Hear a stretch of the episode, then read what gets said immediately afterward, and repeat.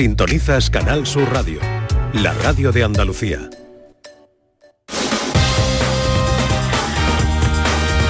En Canal Sur Radio, gente de Andalucía, con Pepe La Rosa. Queridas amigas, queridos amigos, de nuevo muy buenos días. Pasan cuatro minutos de la una y esto sigue siendo Canal Sur Radio. Esta vida es alegría y yo la vivo soñando.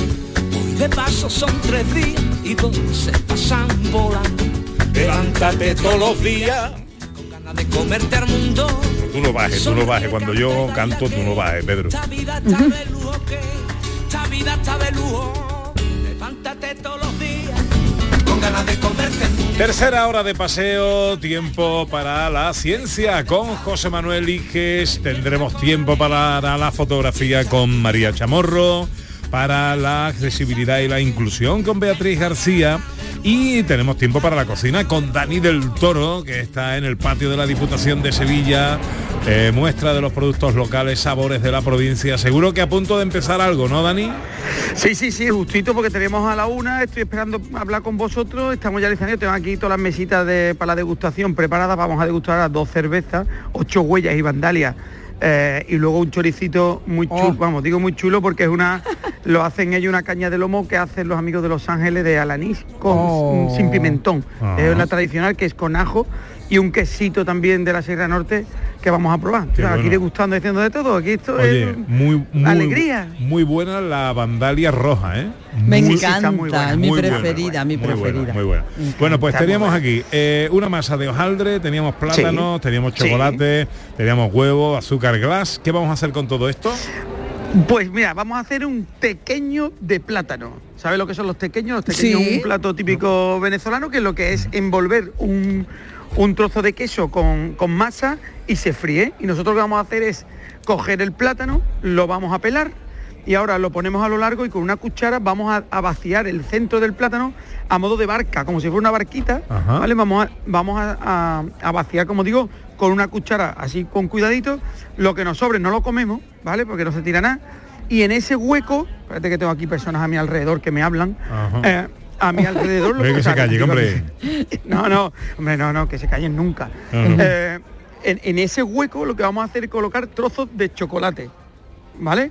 Lo vamos a envolver ese chocolate con, con la masa de hojaldre que previamente hemos hecho tiras, ¿vale? Unas tiritas que hagamos de así de un par de centímetros y lo que vamos a hacer es es envolver el plátano.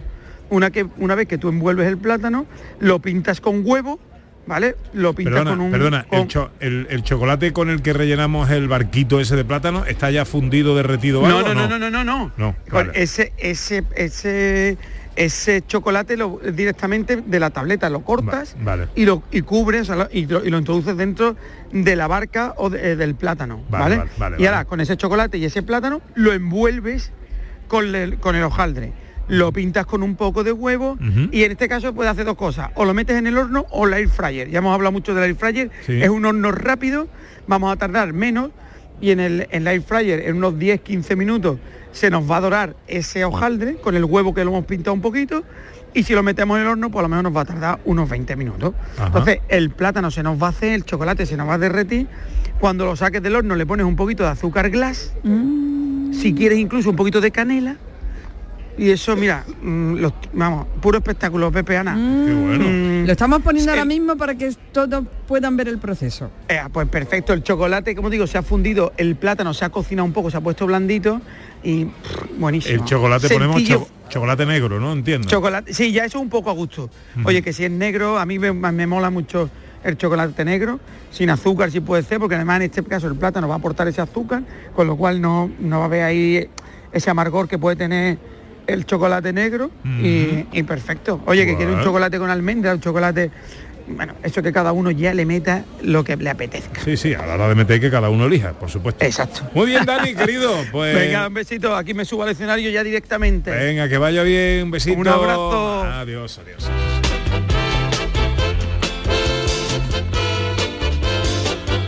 Hola, Beatriz García Reyes, buenos días. Hola, ¿qué tal? Buenos días. Sigue con su pelo negro. Ah, Mm, ¿qué sigo? Ya me voy acostumbrando. Yo también. Bueno, eh, hoy de que hablamos en inclusión y accesibilidad. Pues mira, vamos a dar a conocer qué es el turismo azul y una guía de accesibilidad de las playas de la provincia de Almería que han elaborado desde la Federación Almeriense de Asociaciones de Personas con Discapacidad Física y Orgánica. Ah, qué bueno, qué bueno, qué bueno. Hola José Manuel Iges. Hola Pepe, hola Ana, hola Beatriz. Hola. ¿Cómo está nuestro hombre de la ciencia? Pues requete bien, requete bien. Sí, sí. Me alegro. ¿De qué hablamos hoy? Hoy hablaremos de de guardar secretos y la alegría o la energía. Sí, sí, que están relacionados. Hablaremos de cómo funciona un helicóptero, de cómo mm, podemos meter la inteligencia artificial en la cocina y competir con Dani del Toro. Ah. Y bueno, y todo esto y además un poco de magia. eh, ¿Qué va a hacer hoy de magia? Hoy magia para ver vuestra intuición. Quiero ver si aquí en el estudio hay intuición o, o la habéis dejado en casa. Mm, ¿Seremos intuitivos? Bueno, pues venga, vamos a meterle mano a la ciencia. La gallina estaba clueca, puso un huevo y dijo eureka. La gallina cocorocó. La gallina dijo eureka. ¿Cuál es la noticia científica de esta semana? Pues se demuestra que guardar secretos positivos te hace tener más energía y vitalidad. Anda. Sí, científicos de la Universidad de Colombia han demostrado que Espera, aquellos... espera, espera, vamos, vamos a repetir el titular que Sí, tiene que es- su profundidad. Se demuestra que guardar secretos positivos te hace tener más energía y vitalidad. Efectivamente. Vale. Y esto lo han hecho científicos de la Universidad de Colombia, que es una universidad muy prestigiosa. Los científicos tienen tiempo, ¿no? Para muchas cosas. No, pero esto es muy importante, porque esto tiene importancia en la psicología, Sí. sobre todo para tratar... pe- Pensás que energía y vitalidad, que es algo que queremos, por ejemplo, alguien que está deprimido, esto puede ser una estrategia indirecta y muy sencilla para que mejore. Es decir, que parece una tontería, ¡ay, qué chorrada! Pero no lo es. Eh, por Sí, yo, yo me guardo un... Yo tengo una cosa que contarle eh, súper chula, súper chula, súper chula a mi Anita Carvajal. Exacto. Y no se la cuento. Y lo guardas el secreto. Pues vas a tener más, ener- más energía positiva. Más energía positiva, a más partir de ahora, Ana, no te cuento nada, vamos. pero positivo. Se ha visto que solo tiene que ser positivo. Lo típico de, pues eso, eh, un nacimiento, de que, que, por ejemplo, un embarazo o una boda o un, o un algo de que te ha tocado la lotería o que va- no se ha- has conseguido un premio o que has aprobado la oposición, te lo Pero guardas. eso no se puede enterar, Ana. No se puede enterar. Ana. Si se enterara, después me dice, y tú lo sabías y no me has contado nada, ¿sabes? No, no me habla más. Pero al cambio has conseguido mucha energía positiva, Ah, vale. Pepe, Venga, mucha vale. energía. O se la había quitado toda de golpe. Sí, sí, sí, sí, sí. bueno, bueno, depende. A lo mejor ahora tú guardas el secreto, no me lo cuentas a mí, no se lo cuentas a ti y sigues tú con el, el flujo de energía positiva continúa. No entiendo muy bien el Bueno, plan. desa- a ver, desarrolla. a ver. Bueno, desarrolla- básicamente lo que han hecho es que han descubierto que, mm, bueno, secretos positivos es eso, algo bueno. Pues un, embarazo, ah, vamos, Sí. o que un deseado, un, un, un- un- un aprobado que hace un examen muy importante, etcétera, ¿vale? Ellos que han hecho, ellos han investigado con una serie de experimentos a un grupo y a un grupo le pedían que guardasen secretos positivos, ¿no? Y a otro grupo que no. Y medían su. simplemente les decían que les retrasaban el que les contasen algo a sus parejas, pero que no lo tenían que guardar. ¿No? La cosa es que tienes que guardar el secreto. Bueno, y veían que el grupo que tenía que guardar el secreto, ese grupo lo experimentaba mucha más felicidad, mucho más vitalidad y mucha más energía. Y esto se cree que es porque nos hace ilusión, ¿no? Lo que se cree. Guardar el secreto y pensar, ¿cómo se lo voy a contar? ¿Cómo maquino yo para, ahora se lo descubro a lo mejor con una tarta y de repente dentro de la tarta cuando ve, está ahí el anillo, está ahí el- la ecografía o de repente... Y esa maquinación es la que nos ilusiona, Ah, ah, nos vale, llena de energía, nos llena de vitalidad. Por eso tienen que ser secretos positivos, no Pero bueno, al final lo cuenta. Al final lo cuenta, da igual, lo importante, Ah. es decir, el estudio no piensa Vale. si lo cuenta, no. Vale. Lo importante es que guardarlo te da mucha más Que energía. mientras lo estás guardando, vale, vale, ya voy entendiendo. Y esto, claro, hace algo como muy, es decir, muy importante para cómo funciona nuestro cerebro en cu- cuestiones sociales y también mm, nos da pistas cómo nos vinculamos socialmente a los demás y que el secreto un poco de la energía, la felicidad, también está en la, en, la vinculación que tenemos con los demás y cómo manejamos eso. Pues eso, ahora todo el mundo a guardar buenas noticias y no decirlas, esconderlas, pero que sean buenas, buenas, buenas de verdad.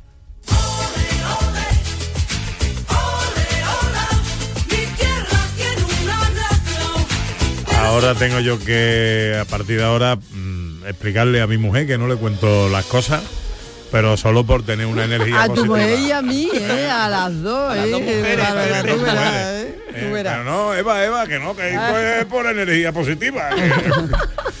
no sé yo, no sé yo. Bueno, Yo no lo veo, ¿eh? Dice María que me busca muy buena excusa. No, no. No, pero cosas buenas, cosas buenas, que nos ha tocado la lotería, pero me lo callo y Bueno, la noticia científica andaluza de la semana. Se crea un sistema de simulación para fabricar robots de forma más eficiente. Científicos de la Universidad de Almería han desarrollado un simulador llamado MVSIM que permite poner a prueba de forma virtual robots y vehículos autónomos en diferentes entornos. ¿Qué pasa? Hay un problema, queremos construir un robot o un vehículo autónomo, algo que se mueva solo, un robot que vaya de aquí para allá, y queremos ver cómo se mueve, yo que sé, una superficie inclinada, en barro, pa- es muy costoso fabricarlo y luego probarlo. Ellos han creado un simulador donde tú puedes determinar la superficie, eh, la textura que tiene la superficie, los obstáculos, las fricciones, las colisiones, los rozamientos, todo, simularlo y ver qué problemas se va a encontrar el robot y cómo va, hay que solucionarlos, lo que ahorra muchísimo dinero en el proceso de fabricación, en el desarrollo de vehículos autónomos y hace que esto sea más rápido, eficaz y barato. Vamos, eh, además, es si por si fuera poco, si os dicen, va, esto está genial, ¿no? Tú di, esto está genial, Pepe, dilo, dilo, esto está Esto genial. está genial. Pues todavía es más genial, Pepe, ¿Por porque qué? lo han hecho en código abierto los de la Universidad de Almería para que lo pueda disfrutar todo el mundo y que el programa lo puedan poner en cualquier sistema operativo. Es decir, no es una cosa de, bueno, hemos hecho este programita y nos lo quedamos nosotros para nuestra casa y lo vendemos. No, no, está en código abi- abierto. Así que ahora todo el mundo no solo guarda secretos, sino que también puede fabricar robots y, y vehículos autónomos. Y eso Beatriz tiene cara de fabricar un robot mañana. y, Ahora Bueno, mismo, vamos, ya yo- me voy a poner nada más que llegue a mi casa. Y yo tengo entendido, Ana, que un grupo de investigadores de la robótica, la tecnología, la lingüística y la sanidad trabajan precisamente en el desarrollo de un nuevo robot para mejorar el tratamiento de los niños con cáncer en el Virgen del Rocío de Sevilla. Así tienes toda la razón y el conocimiento, Pepe, y en este caso vamos a contar con noticias positivas porque eh, se da un paso más en el Hospital Virgen del Rocío, se da un paso más, un paso adelante en la atención pediátrica con la introducción de este robot que se llama ARU y es un innovador robot diseñado para estimular las emociones de niños con, con cáncer. Gloria Álvarez es investigadora de la Universidad de Sevilla y coordinadora del proyecto en el Hospital Virgen del Rocío. Hola Gloria, Hola, buenas tardes. encantada de saludarte. Igualmente, vamos, tenía mucha mucha ilusión por, por contaros el, el proyecto en el que estamos trabajando y bueno, la verdad es que tenemos eh, un grupo fantástico eh, trabajando pues muchas horas para que para que salga todo bien. Lo importante es que lo que hemos hecho hasta ahora a los niños les ha encantado. Eh, hemos estado trabajando durante un tiempo, no sé si sabéis que mm, desde el 17 estuvimos trabajando con un robot que los niños lo llamaron Curro y que, bueno, era un robot de Nao.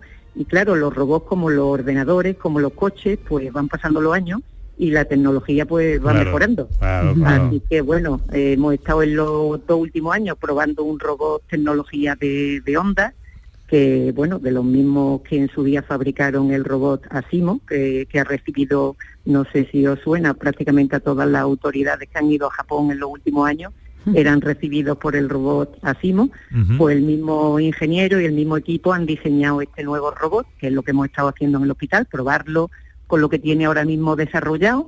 A los niños les ha encantado, eh, los juegos, los chistes que les cuenta el robot, la historia, lo han pasado estupendamente y bueno, estamos en ese paso, estudiando con onda el potencial de Haru en la unidad de oncología pediátrica del Hospital Virgen del Rocío y si todo sale bien, pues en breve os podremos informar a ver si, si comenzamos con un nuevo proyecto para desarrollar cosas específicas ya también para los profesionales y que puedan hacer su trabajo día a día. Porque este Haru, que puede estar listo para la primavera, eh, ¿qué va a hacer?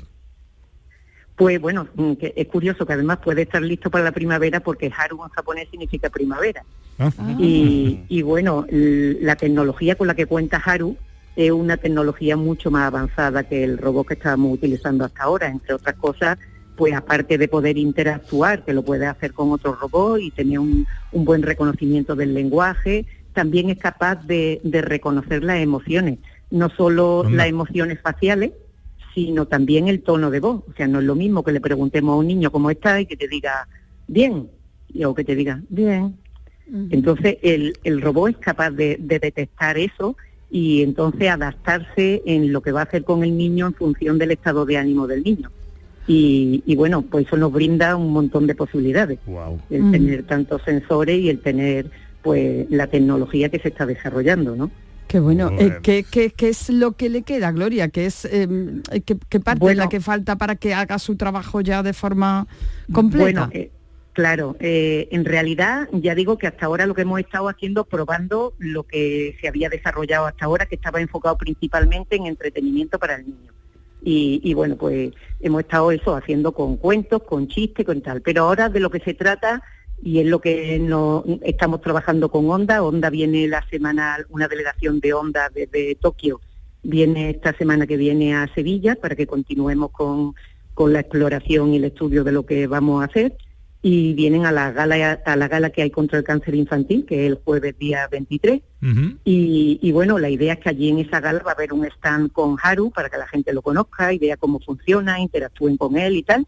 Entonces la idea es sentarnos con ellos llevamos ya varios meses de conversación y estudiar cuáles serían las utilidades prioritarias en una unidad de oncología pediátrica siguiendo un poco lo que los médicos han dicho que necesitarían, de forma que lo puedan utilizar como herramienta diaria en su día a día en la atención a los pacientes. Eh, porque, bueno, no hay que olvidar, muchas veces la gente habla de humanizar la medicina. Eh, humanizar la medicina a algunos le puede resultar contradictorio hablar de un robot, pero el robot hace que los médicos puedan ser en algunos casos más cercanos a los niños porque juegan con esa empatía y entonces al niño le resulta mucho más atractivo. Nos pasaba ya con el robot anterior. Estuvimos no sé cuánto tiempo, más de un año y pico, en el trabajo que hacemos en el Hospital Virgen del Rocío. Yo soy madre de niña con cáncer y, estoy llevo la, la asociación ETC, que es de efectos del tratamiento del cáncer, y vemos que los niños mm, son, o sea, todos en general somos bastante malos pacientes. Cuando nos dicen que hay que hacer algo que es bueno para nuestra salud, a pesar de que sepamos que es bueno, nos cuesta trabajo hacerlo y a los niños les mandaban hacer una serie de ejercicios físicos cada día porque de esa forma toleran mejor la quimioterapia y, y bueno, eh, una serie de, de ejercicios que le venían bien para distintas partes del cuerpo. No había manera. Sin embargo, pus- pusimos y se, y se diseñó una canción con el robot, con el antiguo robot que teníamos, con Curro, con los ejercicios que había diseñado el, el fisio, y bueno, los niños estaban deseando que llegara el robot para ponerse de pie y hacer y ponerse a bailar, con lo cual bueno. al final hacían lo que querían. O sea, los profesionales son los mismos, ahí está el fisio, están los neuropsicólogos, los médicos, pero muchas veces con el robot se consiguen cosas que no se consiguen de forma directa entre humanos. Qué bárbaro. Y ya, ya detectando estados anímicos. Sí, José sí, sí, Manuel, ¿eh? es una cosa muy interesante. Y de hecho yo tengo una pequeña duda, ¿esto dónde se va a poder aplicar? ¿Se aplicará solo en el hospital o hay proyectos de que este que Haru vaya también a las casas o porque esto puede ser Claro. también muy interesante? Sí, bueno, en este proyecto que ya digo, mm, la verdad que contamos con un grupo de primera división porque trabaja el grupo de robótica de la Universidad Pablo de la Vide, el grupo de lingüística computacional, Julieta, de la Universidad de Sevilla y la empresa 4i de, de Intelligent Insights, que es una, una empresa de inteligencia artificial. Todos ellos coordinados por la asociación ETC y trabajando mano a mano con la asociación ETC y en colaboración con el Virgen del Rocío. Y entonces la- lo que se está ahora mismo mm, poniendo en realidad en, en marcha es la posibilidad de que el robot cambie la vida de estos niños y, y el, y lo que se está en realidad, bueno, mm, marcando de alguna manera es que el, el robot sea la clave para llegar a muchos hospitales, no solo a muchos hospitales, sino también al domicilio de los niños. O sea, eh, se va- está trabajando en el Hospital Virgen del Rocío, pero todo esto es perfectamente transferible a cualquier otro hospital. La idea es que se lleve a cualquier otro hospital y además se ha, se ha diseñado un avatar virtual que se instala en un, en un iPad y el niño que está en casa, porque no siempre un niño que está en oncología no está todo el año ingresado en oncología, está a lo mejor la semana que está en tratamiento, vuelve a las tres semanas, entonces desde casa puede seguir trabajando con el robot, con el avatar virtual que tiene instalado en el, en el iPad. Bueno, pues mira Qué qué, bien. bueno. Pues maravilloso. Eh, Haru puede estar eh, listo para la próxima primavera. Son un grupo de investigadores de la Universidad de la Robótica, la Tecnología, la Lingüística y la Sanidad que trabajan en el desarrollo de este Haru, un nuevo robot para mejorar el tratamiento de los niños con cáncer en el Hospital Virgen del Rocío de Sevilla y luego por extensión a, un montón de lugares más. Gloria Álvarez es investigadora de la Universidad de Sevilla y coordinadora del proyecto en el Virgen del Rocío. Gloria, te agradezco mucho que nos atiendas en esta mañana. Felicidades porque esto parece pues eso, ciencia ficción, pero ya, ya tangible y casi casi una realidad.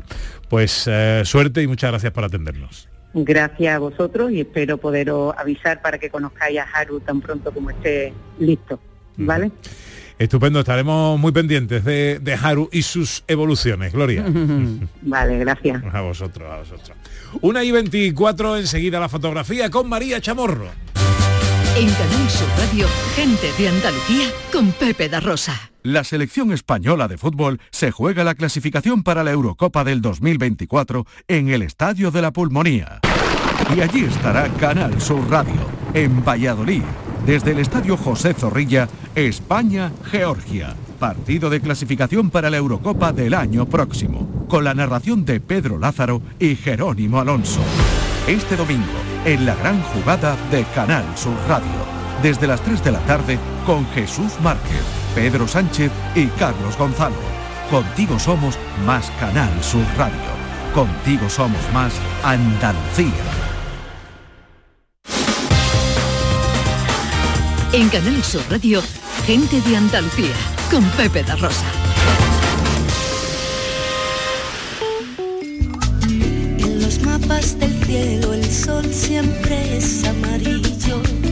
Tiempo para la fotografía con María Chamorro después de una semana de pausa, de mm, eh, paréntesis eh, por las obligaciones externas, exógenas de gente de Andalucía. Vuelve la fotografía. María, buenos días. Hola, muy buenas.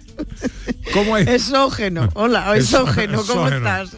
Muy bien, muy bien. Aquí guardando secretos para... Mira Ana, mira Ana, la, ca- la cabeza de Ana. Muñe- los que- perritos estos que iban en los coches. Porque yo ya no puedo más, yo no puedo más. Ya no puedo más. Bueno, eh, el tema mm, Ay. fotográfico de la semana era la familia. Exactamente, Fotos- la familia. Fotografías familiares, sí. Fotografía familiar. ¿Y qué tal ha ido el tema? Muy bien, muy bien, estupendamente. Hay fotografías muy divertidas, fotografías entrañables en blanco y negro, de niños, de padres con niños, de abuelos, de tíos, de sobrinos, de todo. Muy bien. Bueno, es que pues vamos chulo. con la reseña, si te parece. Sí, vamos con ellas. Mira, la primera reseña es la de José Vilaboy, ¿vale? Ujú. Él titula esta fotografía Paso del tiempo en una instantánea. Él hace una foto, hace, ha hecho una composición con dos fotografías en la que se ve a las mismas personas, pero claro, ha pasado el tiempo. ¿eh? En Qué esas bueno. fotografías, muy chula, ¿verdad? que Eh, sí, la sí, composición. sí, el- el ocre de la fotografía exactamente, la antigua. fotografía antigua y la fotografía de ahora moderna. Muy guay. Luego también tenemos a María del Carmen López Gómez que nos manda Todos en un mismo corazón. Así titula María del Carmen esta fotografía. Y es una fotografía en la que se ve que a través de una roca que hay un hueco en forma de corazón, ¿vale? Pues detrás se ha puesto la familia y han aprovechado ese montaje de la Muy roca, chula. ese hueco de la roca para hacer esa fotografía tan bonita. Mm, ah, ¿Eh? muy bien. Muy Sí, chula. muy Muy chula, sí. Eh, ¿Cómo se llama esa? ¿Es un contrapicado eso? Exactamente, es un contrapicado, exactamente. Luego también Álvaro Calvete Aguilar nos manda una fotografía que a mí me ha hecho mucha gracia esta fotografía, me ha resultado muy, muy curiosa porque vosotros acordáis cuando abrimos una lata de sardinas que uno están con las cabezas para arriba para un lado y otros para otro. Sí. Sí. ¿Os acordáis? Pues igual la fotografía. Uno está con la cabeza para allá y otro para acá. está muy chula, es muy, es muy chula la fotografía, muy divertida. Es muy chula. Y luego también Lola eh, Gajete Pablos Lolo. Lolo, perdón, nos manda una fotografía en que dice el más puro y, y sincero significado de la palabra amor. Mi abuelo ya padecía Alzheimer, pero jamás olvidó a mi abuela. Un beso entre mis abuelos, unas semanas antes de fallecer él. Sin duda alguna me quedó una preciosa imagen de amor incondicional. Para mí esa es la base de la familia. Anda que no. Es preciosa la Mm. fotografía. Se ve a los dos abuelos, a la abuela, a la abuelita dándose un beso maravillosa en, en blanco y negro, muy bonita la Mm. fotografía. Además con una historia bonita. Una... Claro. Mm. Claro, es que además de- también de hacer bien las fotografías, pues también queremos que tengan historia, que nos cuenten una historia esa fotografía, ¿no? Que nos diga algo, que nos llegue a la patata. Claro. y esta foto llega. Claro que Esta sí, claro llega. que llega. Y luego David Pitel Cuadrado nos manda una maravillosa fotografía, un contraluz de la familia saltando en la playa. Se ve, se ve el reflejo eh, de las. Ah, esa foto es chula. Es muy bonita, sí, son muy chulas. sí. Bueno, esas son las reseñas y tenemos ganador o ganadores. Pues sí, tenemos dos ganadores. Por un lado, José Vilaboy con esa instantánea del paso del tiempo y Lolo eh, Gajete Pablos con esa maravillosa fotografía tan entrañable que nos mandó de sus abuelos. Pues Lolo y José son los ganadores de esta semana en nuestro concurso fotográfico. Ganadores que pasan automáticamente a la final de este mes de noviembre, cuyo premio, eh, pues ya sabéis, que será un fin de semana en alojamiento y desayuno en cualquiera de los cinco hoteles villas de Andalucía, a saber, Ana Carvajal, Laujar de Andarax. José Manuel Iges, Bubión. María Chamorro, Gracias, Lema. eh, Beatriz García. Priego de Córdoba. Eh, y yo eh, creo que me queda Cazorla, ¿no? Eh, Cazorla. Me, me da mucha Es que me- gracia, vea con su chuleta todos los domingos allí, con la chuleta. Además, a vea- medida, que- a medida que vamos diciendo los demás va tachando. Vea, era de, los que, de las que copiaban el examen ahí. Sí. Se ponía la chuleta ahí de- detrás, se sentaba y la miraba. Es súper graciosa. tenemos, Hay que estudiar, vea, hay que estudiar, ¿eh? tenemos tema para la semana que viene. Claro, tenemos tema para la semana que viene. Ya, ya se nos acerca ya la Navidad, la tenemos ahí ya. ¿eh? Ya están empezando a adornarse las calles, a ponerse las luces. Que esto a mí de los árboles de las luces de las ciudades cada día me tiene más desconcertada. Porque es que ya vamos por cuarenta y tantos metros de árbol. ya es para una arriba. competición. Es una competición ya encarnizada. A ver quién ¿eh? la tiene más grande. Totalmente, Que- a ver quién la tiene más grande. Eh, Creo que el alcalde de Oviedo va ganando. De Lugo, de Lugo, ¿no? De Lugo, de Lugo, sí, que a veces eso se hace que para compensar alguna cosa y tal. Hay uno, hay uno sí. que le, hay uno que ha ganado, que le ha superado en. Ah, bueno, el de, el de Cataluña, el de, sí, el alcalde Sí. del PP de, de ay, ¿cómo se llama? Em, Sí, Ay, que también es muy grande. Jolines, sí, Eh, los dos son muy grandes, el árbol y el otro. Eh, Gar- García Albiol. Es García Albiol, exactamente. sí. Creo que se ha llevado por 49 o 52, Sí, una cosa sí, así. sí. Bueno, bueno, esta, esta, esta Bueno, España es mucha bien. tela. Bueno, entonces el tema es. El tema son, pues mira, vamos a ir, como, como tenemos, habíamos hecho una entrevista muy bonita, hemos hecho una entrevista muy bonita a la, al- a la gente del Belén de Rute, de chocolate, ¿m? pues vamos a empezar a poner ya el Belén, ¿vale? Ah, vamos bien. a empezar a poner el Belén. Vamos a hacer un Belén. Belénes, ¿eh? que vayas a un sitio, lo visites y hagas una fotografía pues de una zona que te guste de ese Belén, que esté bonita, que esté decorada, que lo hemos hecho nosotros, ¿vale? El Belén lo hemos hecho nosotros. Eh, en general, Belénes. Una, porque hay mucha gente que yo en, el- en Facebook veo gente que hace manualidades maravillosas, maravillosas Sí, de sí, belenes, creo, de belenes, de árboles de Navidad, de todas estas cosas. Yo a esa gente la admiro muchísimo porque tienen una paciencia infinita, cosa que yo carezco de ella. Hmm. Pero, pero hacen unas cosas muy bonitas. Así que ya está. Eso es lo que quiero. Belenes, quiero ver vuestro Belén. Venga. Pues ya tenemos tema para la semana que viene, para el concurso fotográfico de María Chamorro. Belénes, María, gracias. A vosotros. Adiós. Ya sabéis, para participar, subid vuestra foto en nuestro perfil de Facebook, en Gente de Andalucía, en Canal Sur Radio, eh, Gente de Andalucía CSR, en el momento en que María abra el capítulo que hará enseguida. Más ciencia.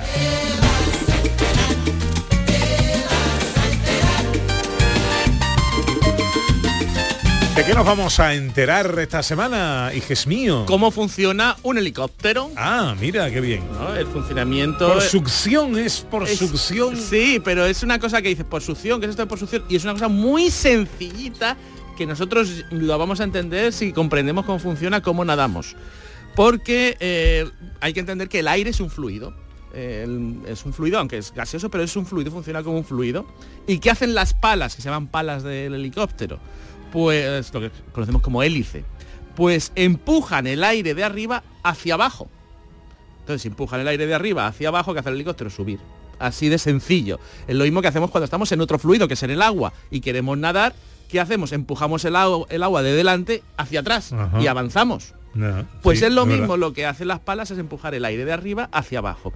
Solo hay que, un pequeño detalle es que si solo hicieran eso, si solo estuvieran las palas de arriba, el helicóptero entero empezaría también a dar vueltas. Entonces está lo más importante, el rotor de cola, esa hélice chiquitita que está detrás, que sirve para compensar y que evitar que el el helicóptero se ponga a dar vueltas sin más y que mantenga el rumbo y la dirección. Y eso es fundamental. Por eso en las pelis de acción que hemos visto muchas veces como eh, Schwarzenegger o cualquiera de esos pega un tiro al rotor de cola, ahí muy bien, muy bien, ¿qué hace el helicóptero? Empieza a girar al mismo tiempo que las hélices porque, porque ha perdido el rotor de cola. O sea que eso está muy bien hecho en de acción. Bravo por de acción y, bravo por el helicóptero que tiene su origen en un invento español. señor. O sea que bravo El- por el el helicóptero. autogiro, ¿no? El autogiro de Juan de la Cierva, bravo por ello. Y nada, que funciona como nadar, pero en el aire.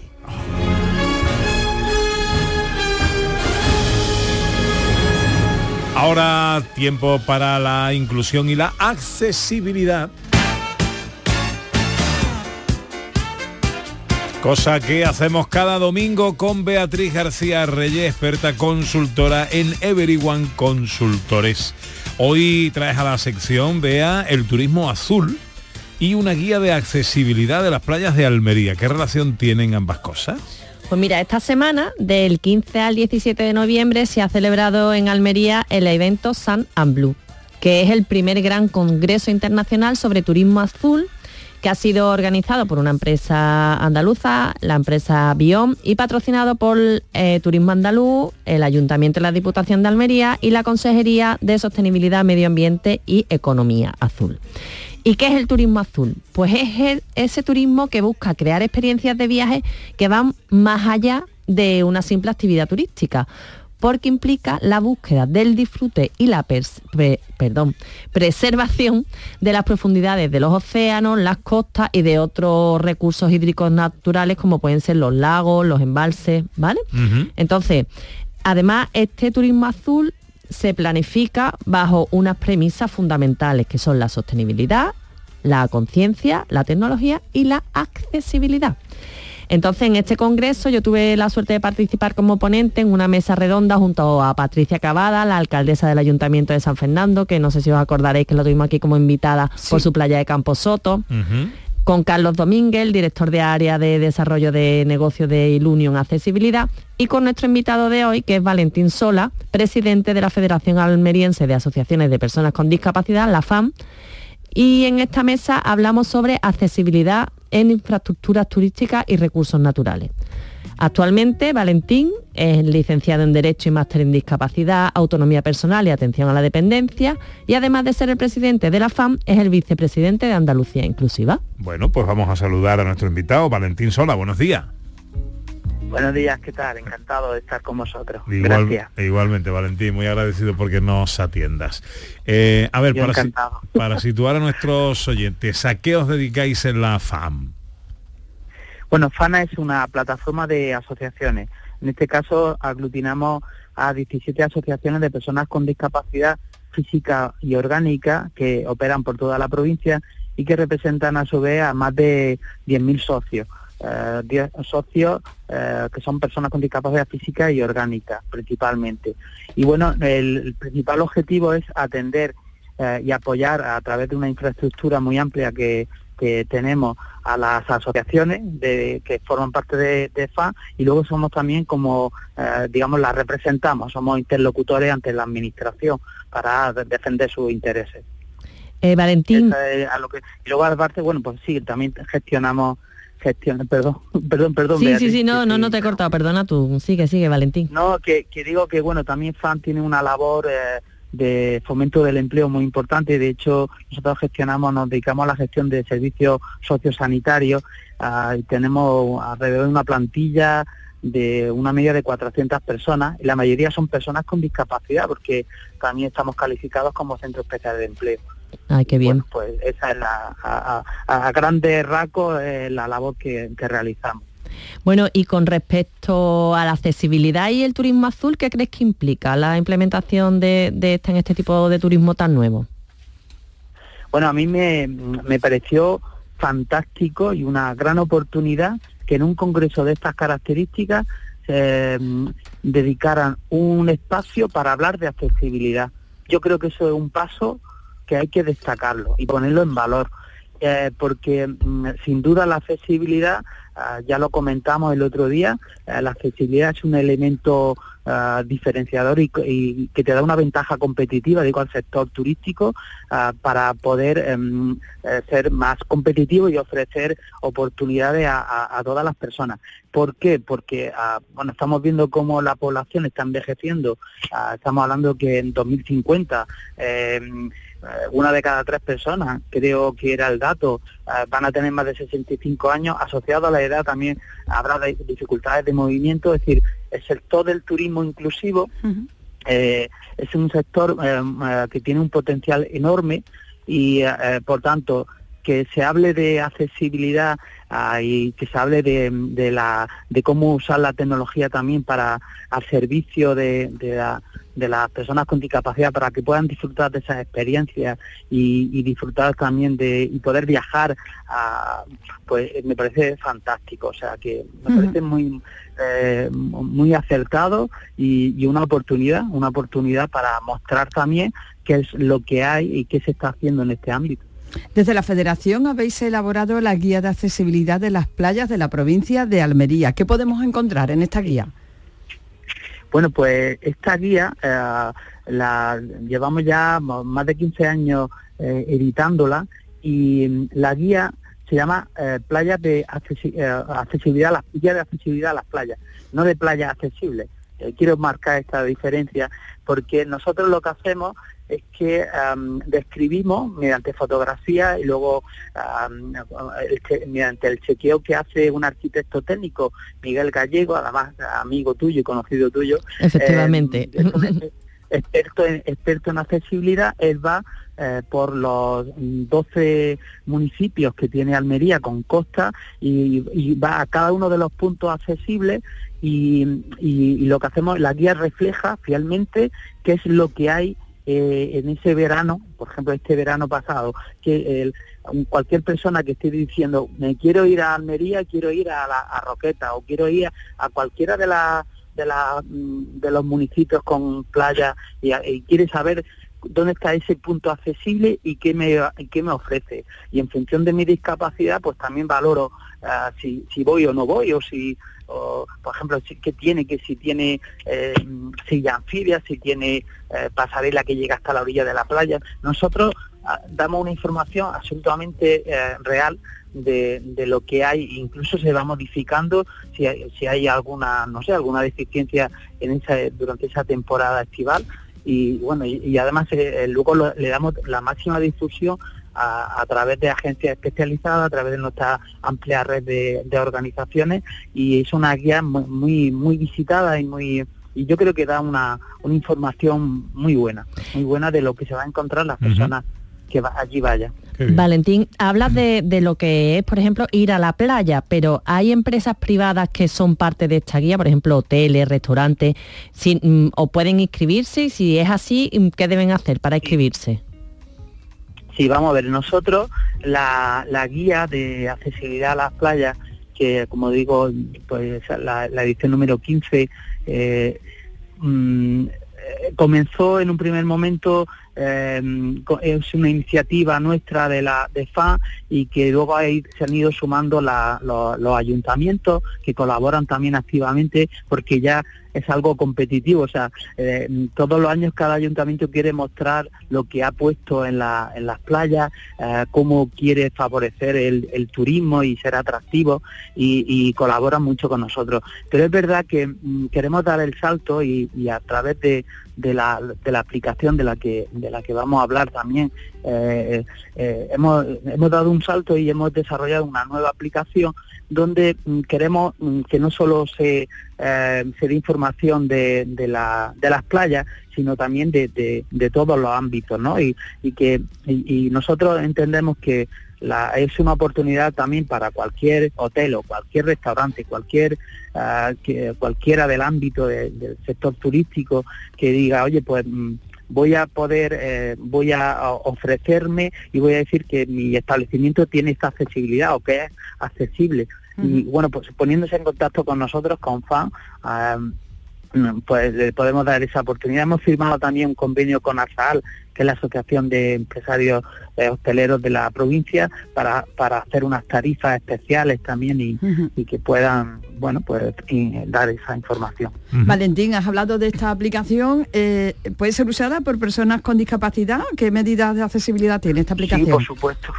Por supuesto, eh, la, la- esta herramienta que hemos desarrollado, que mm, por una empresa especializada, pues mm, es una es una herramienta, es una app eh, web que contiene eh, la AAA, es decir, se ha diseñado con, con la AAA, es decir, eh, está eh, hasta o se puede usar por cualquier tipo de, de discapacidad, con personas con cualquier tipo de discapacidad.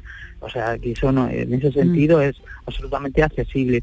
Y ese está desarrollado con inteligencia artificial. Nosotros eh, lo, lo que pretendemos, o sea, lo que pretende esta herramienta es que cualquier persona, pues yo me gusta hacer exponer ejemplos, ¿no? Eh, alguien que diga, ostras, yo quiero ir a visitar la geoda de Pulpín, ¿no? Que es algo fantástico y, a- y a- y quiero pasar unos días allí, quiero diseñar una ruta porque luego quiero ir quiero ir por la mañana un ratito a la playa, al punto accesible, luego irme a comer a un sitio y luego irme a la geoda, ¿no? Que te permita diseñar un itinerario eh, donde te, te diga um, la bueno pues sí, la accesibilidad que tiene, ¿no? Y yo creo que eso es un, es un paso Hombre, claro, yo lo creo, importantísimo claro. Hombre. Eh, Valentín, esta guía la, es la número 16. ¿Qué evolución habéis visto durante estos años con respecto a la accesibilidad en vuestra provincia? Bueno, pues hemos visto, hemos tenido eh, momentos buenos y momentos no tan buenos a lo largo de estos años. Nosotros, por ejemplo, una de nuestras reivindicaciones, porque mm, eh, lo, lo- lo que pretendíamos con la guía era eh, eso, pues dar esa información, pero a, a su vez es una herramienta también reivindicativa, ¿no? Para, para, digamos, motivar a los ayuntamientos a que se esforzaran y pusieran y mejoraran cada vez más los puntos accesibles, ¿no? Y todo lo que tiene que ver con toda la infraestructura que, que acompañan a esos puntos accesibles, ¿no? Todo lo que tiene que ver con el turismo azul. Eh, y, y entonces, en un primer momento había eh, teníamos como 36 puntos accesibles, ahora creo que hay unos 46 puntos accesibles, se ha, se ha, avanzado en cuanto al número de puntos accesibles y en algunas playas se ha, puntos de estos se ha avanzado en cuanto a los elementos que, que tienen allí, pues eh, pero es verdad que ha habido años, por ejemplo, en la época de crisis, o sea, la- eh, con el COVID, ese verano fue terrible, o sea, ahí hubo un retroceso eh, terrible y el 2020, el 2021 también, y, eh, y este año, por ejemplo, ah, o sea, se ha, se ha avanzado mucho, pero es verdad que este año hemos notado un cierto retroceso, ¿no? En el mantenimiento de esos puntos accesibles. Pero bueno, eh, Bueno, aquí estaremos, como aquí estaremos ojo avisor, ¿eh? Eh, para, bueno, hombre, para alabar y también para denunciar todo aquello que vaya bien o mal en el tema de accesibilidad o aquello que pueda ser de- de- digno y susceptible de mejora. Eh, guía de accesibilidad de las playas de la provincia de Almería, ¿dónde podemos encontrarla, Valentín? Pues en la, en la Store, eh, tanto para Android como para Apple. Vamos, cualquiera se la puede bajar de manera gratuita, eh, instalarla en su teléfono y, y consultarla, sí. Valentín Sola es presidente de la Federación Almeriense de Asociaciones de Personas con Discapacidad Física y Orgánica. Valentín, te agradezco mucho que nos hayas atendido en esta mañana. Muchísimas gracias a vosotros por la oportunidad, Beatriz y a ti por el programa. Felicidades, gracias. No puedo creer que es verdad. Bueno, guía de accesibilidad de las playas de la provincia de Almería. eh, esto está muy bien y debería haber una guía en todos lados. Efectivamente, debería haber ya no solo de, de- ah, hoy porque hablamos de turismo azul, pero de por lo menos los recursos turísticos que nos indiquen si son accesibles o no lo son.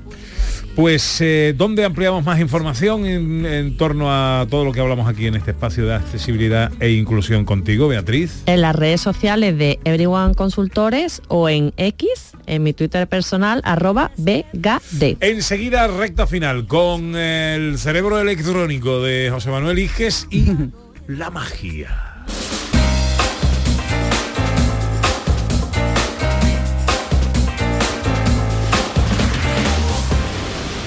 La selección española de fútbol se juega la clasificación para la Eurocopa del 2024 en el Estadio de la Pulmonía.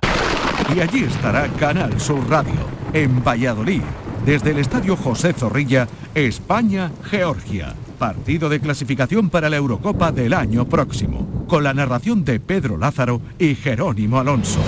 Este domingo, en la gran jugada de Canal Sur Radio, desde las 3 de la tarde, con Jesús Márquez, Pedro Sánchez y Carlos Gonzalo. Contigo somos más Canal Sur Radio. Contigo somos más Andalucía. Gente de Andalucía, con Pepe da Rosa.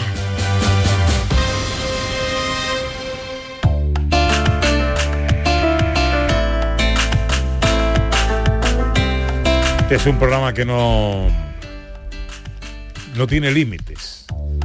Continuamente pone retos a sus argumentos fundamentales y hace ya un tiempo, quizá dos años, quizá tres, dijimos vamos a hacer magia en la radio. Y hacemos magia en Y la radio. hacemos magia en la radio. Bueno, la Con José. Manuel Iges. Sí, de hecho, esta vez la magia no la voy a hacer yo, la vais a hacer vosotros. Oh. Quiero ver cómo estáis de intuición y para eso simplemente, bueno, voy a ayudaros un poco, voy a decir, miraros fijamente durante, os estoy, les estoy mirando fijamente durante un segundo. Me estás asustando ahora mismo Y ahora mismo ya les he transmitido la intuición mágica. ¿No? Y para verla si tienen intuición, vayan a dar, esto es todo lo que va a pasar, tal y como lo, vam- como lo vamos a contar y, y vais a dar fe. Tengo aquí unas cartas y quiero que veáis que son, que están en parejas, que están roja, negra, ¿no? Vale.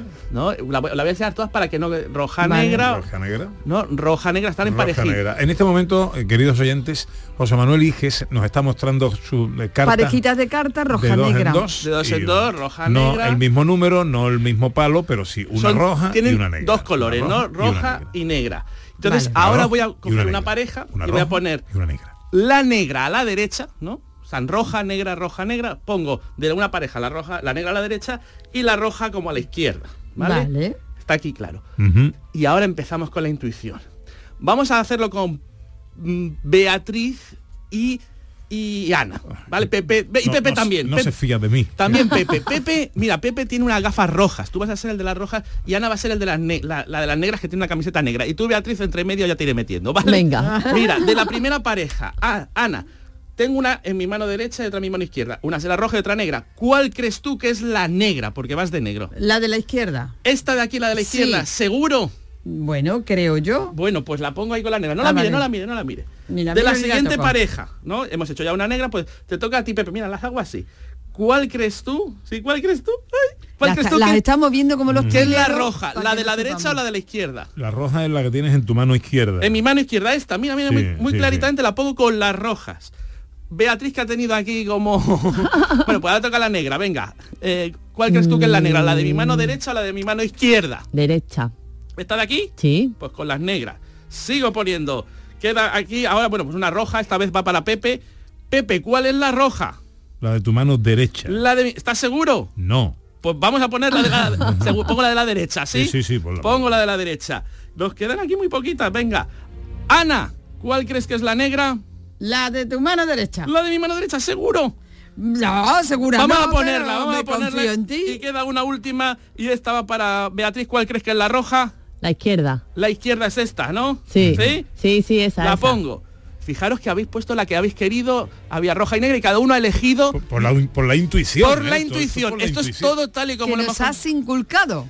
no han visto, no veían cuál eran las cartas, solo veíais en el dorso la- y han ido diciendo esta es negra, esta es roja, esta es negra, esta es roja.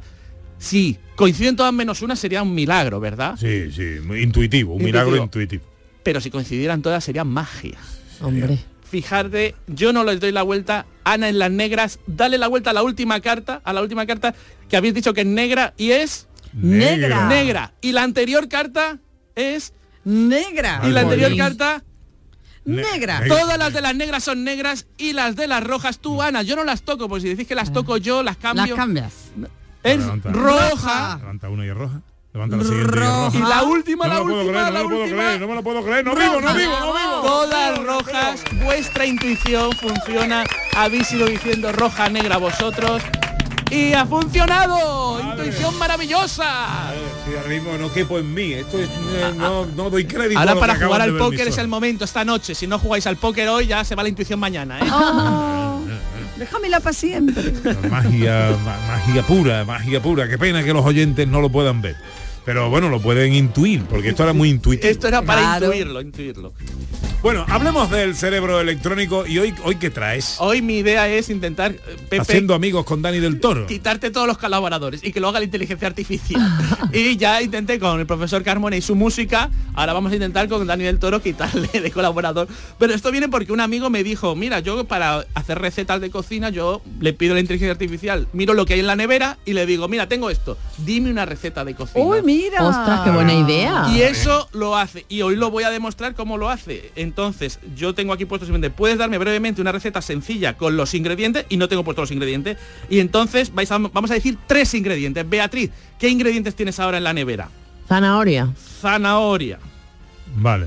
Pepe. O sea, o sea, esto lo estamos haciendo en Ahora directo. mismo, ahora mismo. Porque No- veo el guion y en el guion había cerveza, arroz y jamón. Claro, pero eso es lo que yo puse cuando hice Vale, el guion. vale, vale. Pero ahora lo vamos a hacer y en el momento nos va a dar la receta. Pepe, ¿qué ingrediente? Ha dicho ¿qué has zanahoria. dicho? Zanahoria. Intentad Zanahoria. incluso que no peguen, es decir, no me digas ahora pollo y, y- y Ana Claro. diga arroz, que va Ah, a ser vale, muy una fácil. que ¿no? no pegue. Que, que sea algo como muy Queso para- fresco. queso fresco. Queso Es que a mí fresco. la zanahoria me pega todo, no Vale. sé qué decir. Bueno, po- Ana. Gamba. Gambas, ¿vale? Entonces le he pedido, le he pedido a ChatGPT que me dé una receta eh, con eh, eh, Zanahoria con... Bueno, espera un momento, dame la receta un poco mejor, ¿no? Pues me ha dado, eh, pues le he dicho Una brevemente, ensalada. brevemente y me ha sido demasiado breve. Ha sido muy breve. ha sido tan breve que me ha dicho... O eh, sea, zanahoria, queso fresco ha y dicho gamba. ensalada de zanahoria con queso y gamba. ¿eh? Ay, por ejemplo. y le he dicho sencilla y me la ha hecho sencilla como nada. Una receta de cocina. Vamos Dile, que se le ocurre un poco, hombre. que- Cúrratelo. claro. Vale, ya lo ha hecho, la está haciendo, la está haciendo. Aquí está la receta, la A ha ver. llamado tacos de zanahoria con queso fresco y gambas. ¡Oh, qué buen nombre! Qué, qué original para algo con zanahoria, queso fresco y gamba. Poniendo nombre no muy bueno, pero esta es la receta. Tortillas de maíz, zanahoria rallada, queso fresco desmenuzado, gambas cocidas y peladas, aguacate en rodajas, cilantro y salsa de yogur. Calienta las tortillas de maíz según las instrucciones del paquete, rellena cada tortilla de zanahoria, rocías con salsa de yogur y sirves. Esto Pero- es muy facilito, pero digo decir, otra Pero, sin, sí, sin pero- tacos. Pero un momento, ahí está metiendo cosas que no tenemos. Correcto. Eh, Hemos dicho Porque que no solo- tenemos cilantro, no tenemos tortas de Aguacate. maíz, aguacate.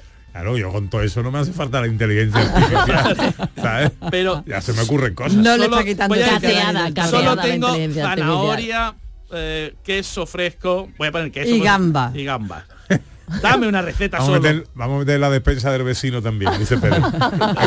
que, Con solo esos ingredientes. que se inspire un poquito más. Yo creo que no le va a quitar sitio a. Dani del Toro. No, no, no, pero bueno, este. da ideas, da ideas. A ver.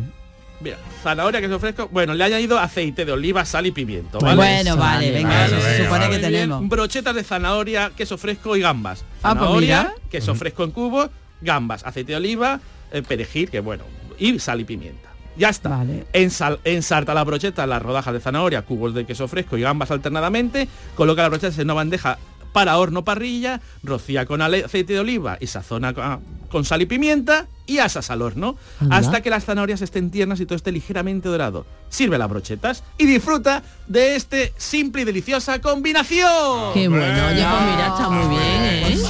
Lo que pasa que estoy pensando yo que si tú metes las cosas en el horno hasta que la mm, zanahoria esté tierna, las gambas se te van a churruscar. Probablemente a Dani fresco. del Toro todavía no funcione, pero te puede dar una idea y dice, a lo mejor tengo que meter las gambas más tarde. Es correcto. Las gambas más tarde y elaboras y creas una nueva receta. Ay, el chat GPT y la inteligencia artificial va a acabar con nosotros. ¿Qué va a hacer por el mundo Beatriz García Reyes hoy que no juega el Betty?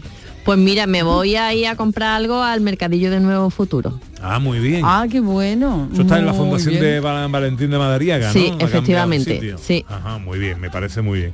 Y José Manuel Iges. Pues yo también voy a comprar libros, libros en la Feria del Libro Antiguo y de Ocasión. Ay, voy a rebuscar y encontrar alguna joya para ilustrar e ilustrarnos a todos. Muy bien, muy bien. Y Ana Carvajal, que va a Me hacer toca por el acompañar un poquito a papi. Ah, muy ¿Vale? bien. Estupendo. De muchos besitos a su papi, a su mami, a su hermano de usted. Sí, señor. Y en fin, y a toda la gente que está cuidando de su papi. Así lo haré. Muchas gracias. Pues María Chamorro estuvo pendiente de todo en la producción y el gran Pedro Luis Moreno en los botones.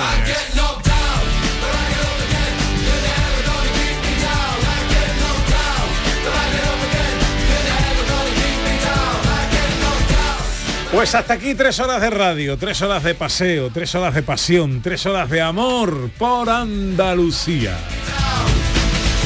Volveremos el próximo sábado, si Dios quiere. Será a partir de las 11 y no será aquí en el estudio Valentín García Sandoval desde el que os hablamos habitualmente. Será desde el patio de la Diputación de Sevilla con motivo de otra de las muestras de los productos locales eh, toca pan, aceitunas y estas cosas, ¿no, Ana? Sí, señor, y productos ecológicos, todo Mm, eso. Magnífica feria. Allí nos veremos todos a partir de las 11 y hasta las 2. El domingo, programa normal desde el estudio. Os esperamos a todos el próximo sábado. Ahora se quedan con la información en Canal Sur Radio y con nuestros mejores deseos. De felicidad para un día muy bonito. Tiene que llover, ¿eh? Tiene que llover. Pero entre que llueve y que no, un día como este también está para disfrutar lo que hace una temperatura muy agradable. Sean inmensamente felices, amigas, amigos. Adiós.